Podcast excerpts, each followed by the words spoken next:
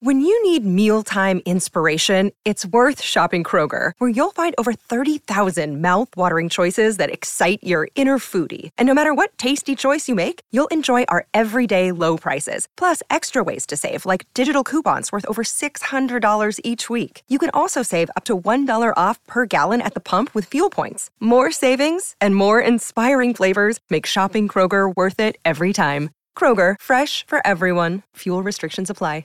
Another day is here, and you're ready for it. What to wear? Check. Breakfast, lunch, and dinner? Check. Planning for what's next and how to save for it? That's where Bank of America can help. For your financial to dos, Bank of America has experts ready to help get you closer to your goals. Get started at one of our local financial centers or 24-7 in our mobile banking app. Find a location near you at bankofamerica.com slash talk to us. What would you like the power to do?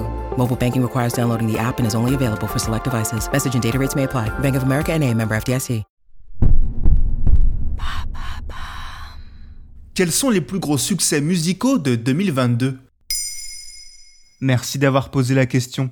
La fin de l'année 2022 approchant, nous allons faire un bilan des titres musicaux qui ont connu le plus de succès. Même s'il est difficile de choisir un seul et unique tube comme chanson de l'année, tant les critères sont nombreux. Tout dépend en effet à qui s'adresse la chanson ou encore dans quelle langue elle est interprétée. Mais parmi tous ces éléments, on peut tout de même faire ressortir quelques titres du lot. Quel a été le tube de l'été 2022 La particularité d'un tube de l'été, c'est qu'il ne répond pas aux critères habituels d'autres succès.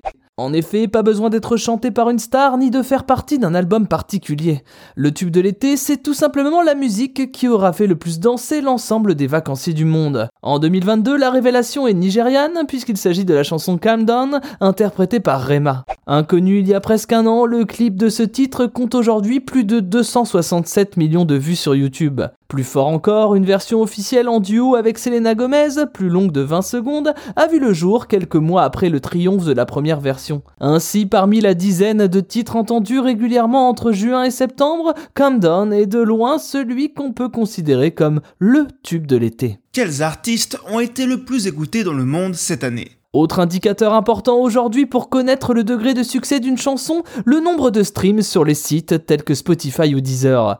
Et si l'on se fie au classement actuel de l'année, c'est Harry Styles avec As It Was qui sort vainqueur. On notera que cette chanson détient le record d'écoute sur une seule journée, celle de sa sortie, le 1er avril 2022, avec 16,1 millions de streams. On connaît également le lauréat de l'album le plus écouté en ligne. Si Harry Styles est également bien représenté avec une honorable deuxième place, c'est l'album de Bad Bunny intitulé Un Verano Cinti qui est en tête.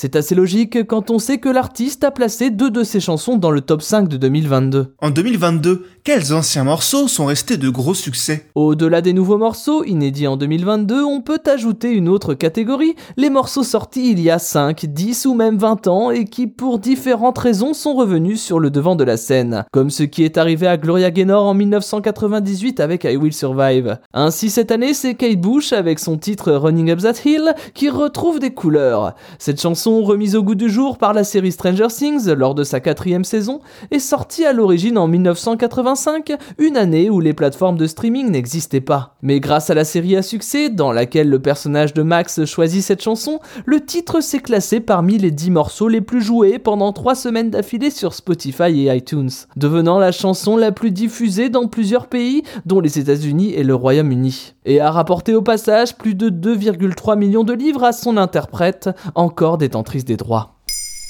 Maintenant vous savez, un épisode écrit et réalisé par Thomas Dezer. Ce podcast est disponible sur toutes les plateformes audio, et si cet épisode vous a plu, n'hésitez pas à laisser des commentaires ou des étoiles sur vos applis de podcast préférés.